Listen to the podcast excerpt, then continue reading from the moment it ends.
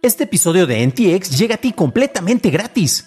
Pero si quieres pagar y ayudarnos a continuar con este programa y además recibir episodios sin publicidad, ¿quiénes somos para limitarte? Descubre cómo hacerlo siguiendo la liga en la descripción del episodio. I'm Sandra, and I'm just the professional your small business was looking for. But you didn't hire me because you didn't use LinkedIn jobs. LinkedIn has professionals you can't find anywhere else, including those who aren't actively looking for a new job but might be open to the perfect role, like me. In a given month, over 70% of LinkedIn users don't visit other leading job sites. So if you're not looking on LinkedIn, you'll miss out on great candidates like Sandra. Start hiring professionals like a professional. Post your free job on linkedin.com/people today. Recibe remesas con New. El narco revende Internet en Michoacán y el spam creado por grandes modelos de lenguaje ataca en Amazon. Estas son las noticias de Tecnología Express con la información más importante para el 13 de enero de 2024.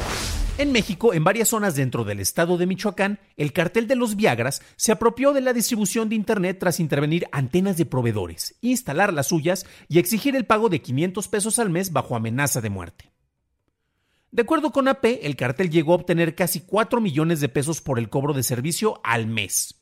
Según el gobierno local, varias antenas, entre ellas las de comunidades como Zenobio Moreno y Santa Ana Amatlán, ya fueron desmanteladas y se aseguró el equipo del grupo criminal. La Sociedad Financiera Popular New México anunció una alianza con Félix Pago, con la cual sus clientes podrán recibir remesas provenientes de Estados Unidos, esto a través de WhatsApp. La primera transacción será gratuita y las operaciones subsecuentes tendrán un costo de 2 dólares con 99 centavos por envío cobrados por Félix Pago.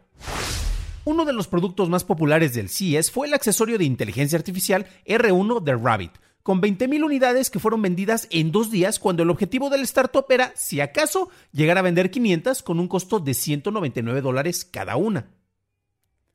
El dispositivo se vende como un gran modelo de acciones, el cual, a diferencia de los grandes modelos de lenguaje, se enfoca en utilizar aplicaciones y hacer acciones. Un nuevo lote de unidades estará disponible hasta mediados de año. Los planes de publicidad de Netflix alcanzaron más de 23 millones de suscriptores, un incremento considerable al compararlo con los 15 millones del trimestre anterior. En un mensaje a sus accionistas, Netflix dijo que este nivel de suscripciones representaba un 30% de todos los nuevos registros en los 12 países en donde ofrecía dicho plan, el cual fue lanzado en noviembre de 2022 con un costo mensual de 6 dólares con 99 centavos o 99 pesos mexicanos, menos de la mitad del costo del plan estándar.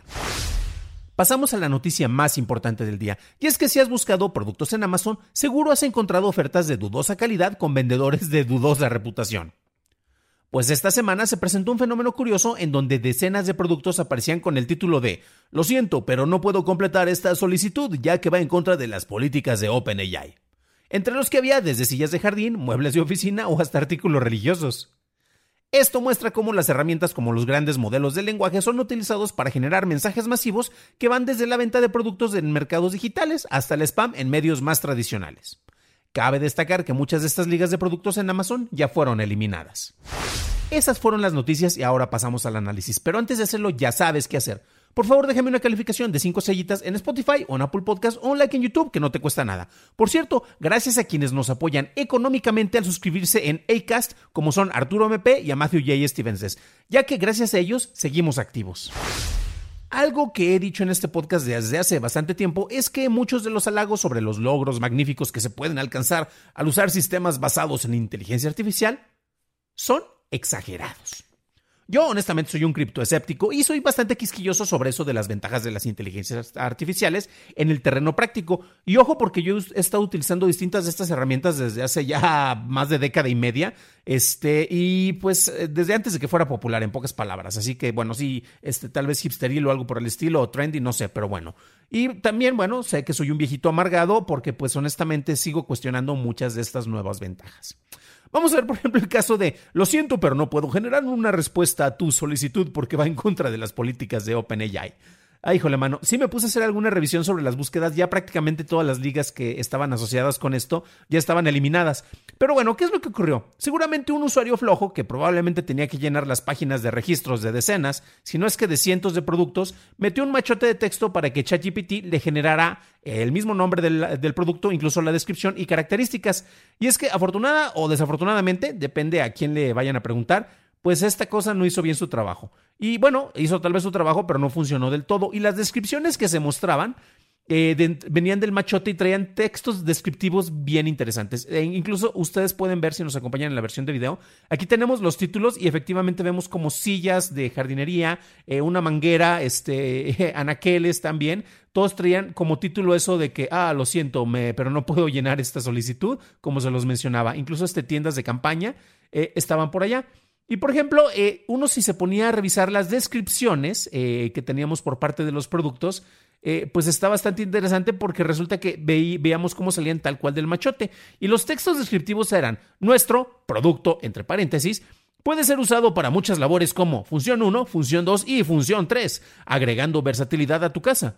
Y mira, desde luego que todos hemos soñado con encontrarnos un producto que, un producto que es capaz de solucionar los problemas gracias a que tiene la función 2. Uy, y la función 3 ni se diga, ¿no? Pero bueno, eh, honestamente, eh, esto fue bastante absurdo y divertido. Y de repente, pues dices, ah, caray, suena interesante. Si tan solo esto que parece ser un producto con una descripción legítima tuviera comentarios legítimos solo para corroborarlos. Pero bueno, no fue el caso que pasó por allá, ¿no?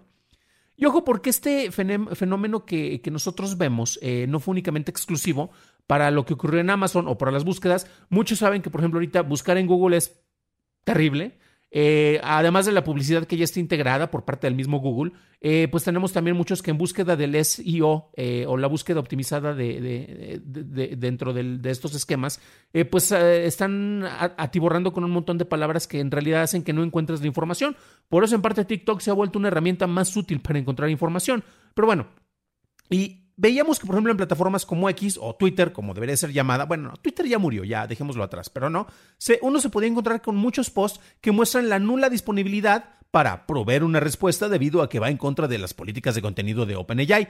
Y vemos como de repente bots que estaban generando respuestas automatizadas sacaban el texto ahí de OpenAI y curiosamente en este caso OpenAI al bloquear ese tipo de respuestas está haciendo más por combatir el spam de lo que Elon Musk con sus cobros de cuentas, ¿no? Y vaya, híjole mano, en serio que hay muchísimo spam, también en threads, ¿para qué decimos que no? Que se está generando en este tipo de plataformas. Entonces ya vemos cómo este problema no es exclusivo de lo que ocurre precisamente eh, eh, con, con, el mal, mal uso de inteligencias artificiales dentro de Amazon. Pero bueno, Vamos a regresar a otra de las notas, por ejemplo, el R1 de Rabbit.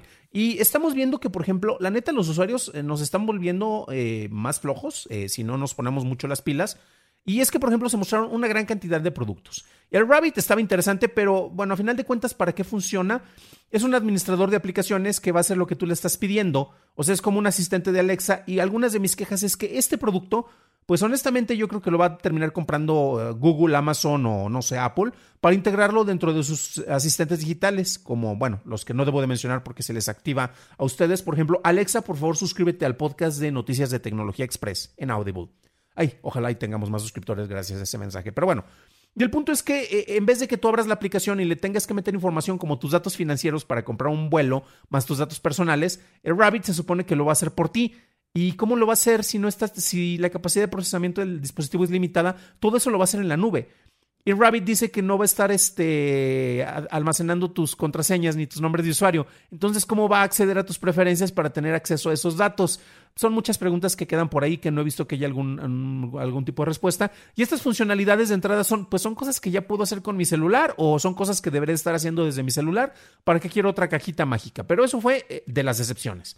Dentro del CES también se presentaron como la pantalla transparente de LG, que honestamente no veo que tenga mucha funcionalidad, aunque ya salió alguien que le puede poner una cámara en la parte de atrás y así como los bordes son transparentes, gracias a que la pantalla va a estar transmitiendo lo que está en la parte de atrás de la pantalla, eh, con una cámara técnicamente es transparente. Híjole, tampoco le veo funcionalidad a eso, pero bueno, eh, tal vez tiene algunos casos con excepción. Pero la, la gran mayoría de productos que se presentaron en el Consumer Electronic Show de este año fueron el producto que ya habíamos visto, pero ahora con inteligencia artificial. Tu tostador con inteligencia artificial. Tu regadera con inteligencia artificial. Un cepillo de dientes con inteligencia artificial.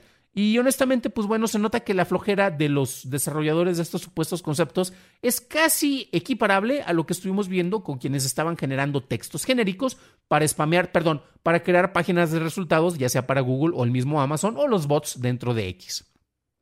Y algo que yo he mencionado como un ejemplo es que si tú eres un buen escritor, estas herramientas, como un gran modelo de lenguaje, te puede ayudar. Lo alimentas con tus textos, eh, puedes hacer algunas preguntas, te va a generar algo, lo vas a revisar y una vez que tú ya hiciste ese trabajo, te puede ayudar a que tu trabajo continúe con gran calidad y puedas hacer otras cuestiones.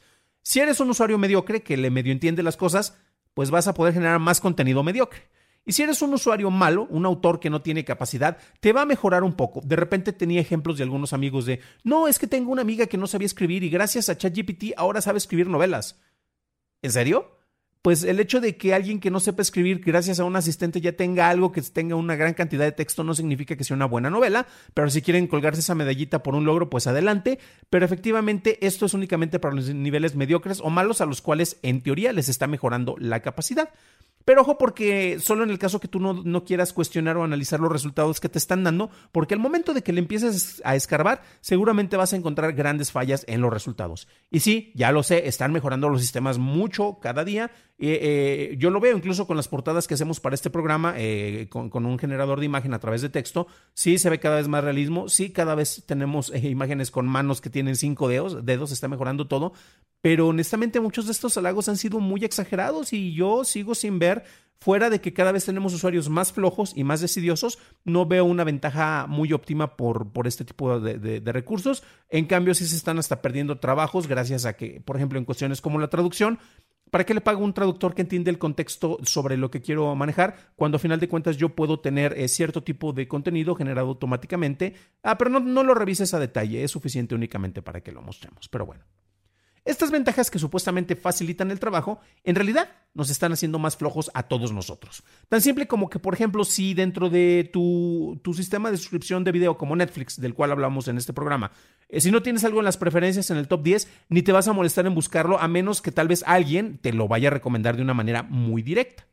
Y se va a perder, a pesar de que tenga una gran calidad, pero simple y sencillamente los algoritmos no te lo recomendaron. Esto se vuelve peor si es que confiamos en que podremos crear sistemas autónomos que van a poder monitorear y mejorar los resultados de otros sistemas autónomos. Entonces el robot va a monitorear al robot que ya no estaba haciendo bien su trabajo. ¿Qué es lo que está pasando aquí? Pues esto está, eh, está produciendo un reflejo de una flojera y falta de interés más que una búsqueda de una optimización. Después de todo, ¿a qué se dedica todo ese tiempo que supuestamente nos estamos ahorrando al dejar estas labores a las inteligencias artificiales? Seguro se van al mismo cúmulo de tiempo ahorrado por aquellos que prefieren usar abreviaturas para dos de cada cinco palabras que escriben en un teclado. Para una revisión más a detalle en inglés, visita dailytechnewshow.com en donde encontrarás notas y ligas de interés. Y si quieres saber más sobre el acercamiento de empresas como OpenAI y Shutterstock para el uso de generaciones de imágenes y dar compensación a los artistas, revisa nuestro episodio 235 en donde encontrarás más información. Eso es todo por hoy. Gracias por tu atención y nos estaremos escuchando en el siguiente programa. Deseo que tengas un excelente fin de semana.